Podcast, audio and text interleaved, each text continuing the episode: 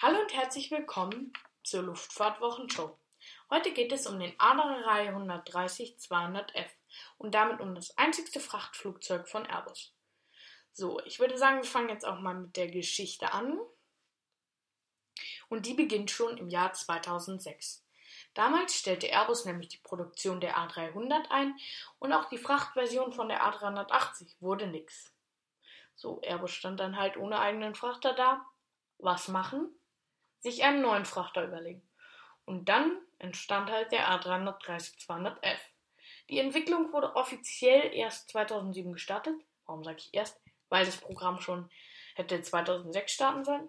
Aber das nur am Rande.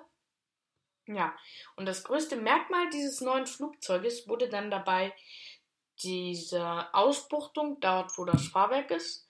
Und die Erklärung dazu ist, ähm, ein normaler Passagier A330 ist nach vorne hin, kippt er so ein bisschen ab. So, das macht jetzt auch nichts bei den Passagieren, aber für die Frachtbeladung bei einem Frachtflugzeug kann sich sowas problematisch gestalten. Deswegen hat man da so einen Buckel gemacht, damit das in der Waagerechte ist. Das nur so wie am Rand. Das nur so am Rande. Und dann machen wir weiter, nämlich mit der Rumpfstruktur. Die wurde nämlich auch verstärkt. Macht man bei jedem Frachtflugzeug so. Ist jetzt nichts Neues, was Airbus an der A330-200F gemacht hat.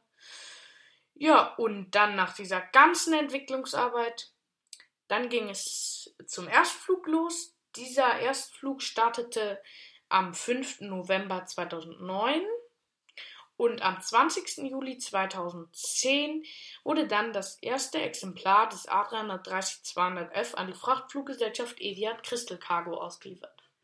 So, das war's mit der Geschichte der A330-200F und jetzt machen wir weiter mit den technischen Daten dieses Flugzeuges. Die Länge beträgt 58,82 Meter, die Spannweite liegt bei 60,30 Meter und der A330-200F misst von Fahrwerk bis Kabinendecke, also bis zum Leitwerk 16,88 Meter. Die maximale Nutzlast beträgt 70.000 Kilo, die Reichweite liegt bei 7.400 Kilometern. Und die Reisegeschwindigkeit liegt bei Mach 82. So, ich hoffe, das hat euch so einen kleinen Überblick über den A330-200F verschafft. Leider ist diese Folge extrem kurz, aber das liegt auch einfach daran, dass halt einfach nur ein Flugzeug ist. Aber in der nächsten Folge wird es deutlich mehr werden. Da werden wir uns nämlich die Frachter aus dem Hause Boeing anschauen. Und darauf bin ich selber mal gespannt. Und bis dahin, bleibt gesund und tschüss.